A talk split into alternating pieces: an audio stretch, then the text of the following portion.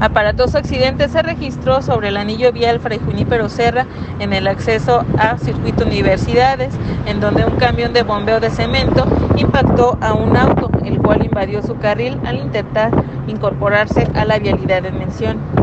A la zona acudieron servicios de emergencias, quienes realizaron la valoración de al menos dos personas. Por fortuna, sus lesiones no fueron graves y no fue necesario realizar su traslado a un hospital. Elementos de la Policía Estatal son quienes acudieron como primeros respondientes a tomar conocimiento de este aparatoso accidente.